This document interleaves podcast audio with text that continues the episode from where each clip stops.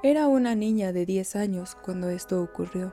Podrá sonar increíble, incluso por momentos gracioso, pero para mí y mi familia es un episodio que nos generó un trauma y que hasta la fecha no podemos explicar qué fue lo que realmente pasó. Mi papá es mecánico y tenía un taller de reparación automotriz. Lo tiene hasta la fecha. Habíamos tenido unos meses complejos por la falta de clientes y la economía no era la mejor en casa. Una semana antes de Navidad, el panorama era demasiado triste y muy poco alentador, pues el dinero apenas alcanzaba para no morirnos de hambre, así que ni hablar de una cena navideña y mucho menos de obsequios.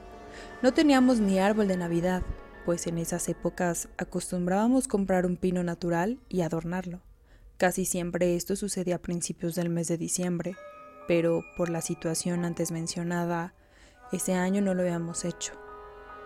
Llámenlo casualidad o buena fortuna, pero como una bendición del universo y también gracias al arduo trabajo de mi papá, en cuatro días llegaron muchísimos clientes y aunque mi pobre padre estuvo trabajando prácticamente sin dormir, logró ganar en ese cortísimo periodo suficiente dinero para salvar la Navidad, por decirlo de alguna forma. No hablamos de una fortuna, sino de apenas lo suficiente para una cena muy humilde y comprar un arbolito. No obstante, para nosotros era un acto heroico. Solo esto sería una gran historia, pero pasaron muchas más cosas esa Navidad.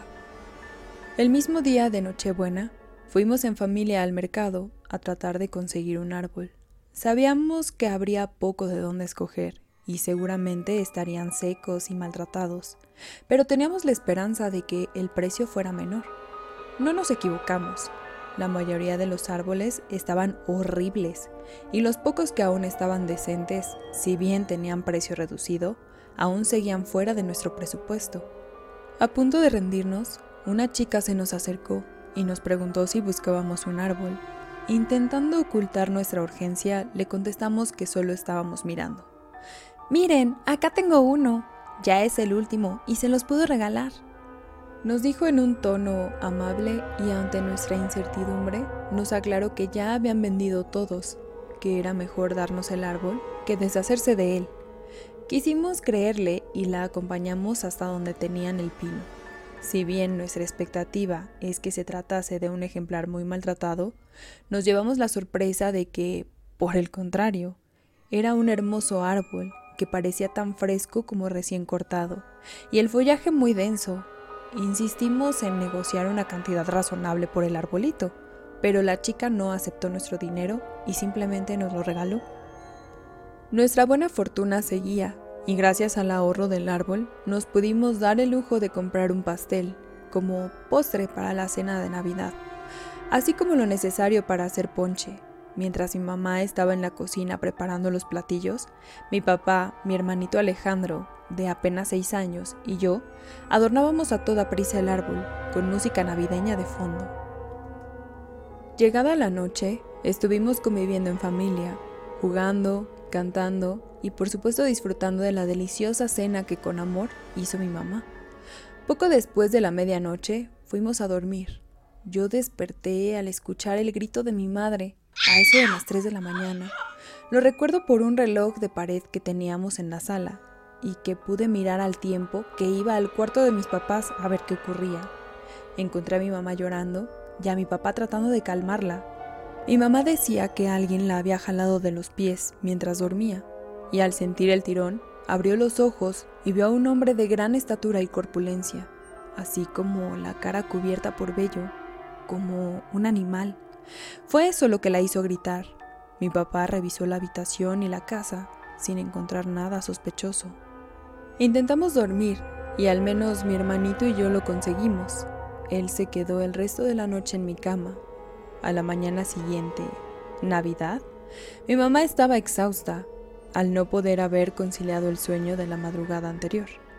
Mi papá miraba la televisión mientras nosotros jugábamos en nuestra recámara. Mi hermanito jugaba con un pequeño camión o tractor, algo con ruedas. Y yo jugaba con uno de mis regalos de años anteriores, el clásico juego de operando. En un movimiento brusco, Ale soltó el camioncito con el que jugaba y se fue justo bajo mi cama. Antes de que se pudiera acercar a tomarlo, los dos pudimos ver cómo algo o alguien lo arrojaba con mucha fuerza de regreso hacia él, golpeándolo. Ambos gritamos y salimos corriendo de la recámara, alertando a nuestros papás. Nuevamente mi papá revisó y nada. Esto nos puso a todos muy de nervios. Y llegada la noche, como concesión excepcional, mis papás nos dejaron dormir con ellos en su recámara. Mi mamá incluso cerró la puerta para estar todos seguros. Nuevamente, hacia las 3 de la mañana, nos despertó a todos cómo golpeaban con fuerza la puerta de la habitación. Ahora no había duda, todos lo escuchamos, incluso mi papá.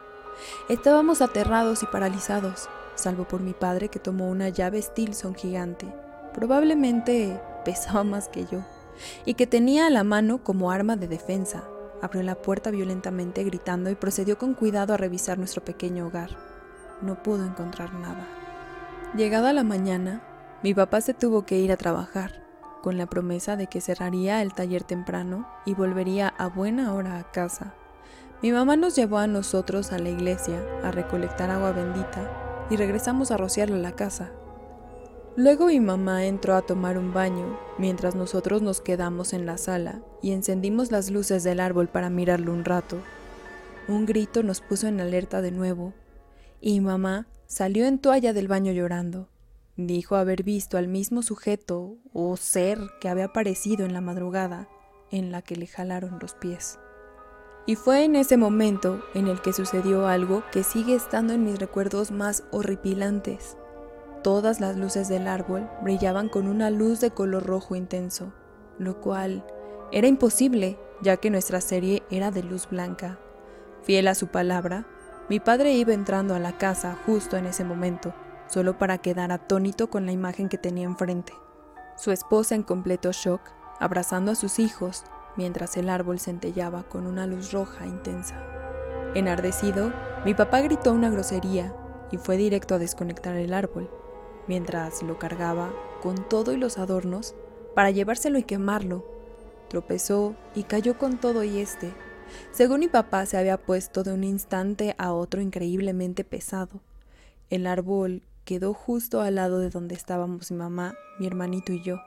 Fue Ale el que, mirando hacia el tronco del árbol, pudo identificar algo que no vimos antes.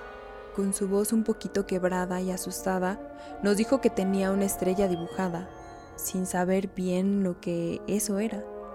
Mi mamá abrió los ojos con gran pánico y moviendo las ramas, pudo confirmar que, en efecto, tenía una estrella pentagonal rodeada con un círculo y grabado con una letra muy fina, apenas imperceptible por el denso follaje, la frase Como pudo, arrastrándolo y cayéndose varias veces, mi padre lo sacó de la casa y se lo llevó en el auto. Regresó a casa muy consternado y exhausto, Dijo que de camino al taller, donde lo quemó, estuvo al menos en tres ocasiones a punto de tener un accidente, como si el auto no le respondiera misteriosamente.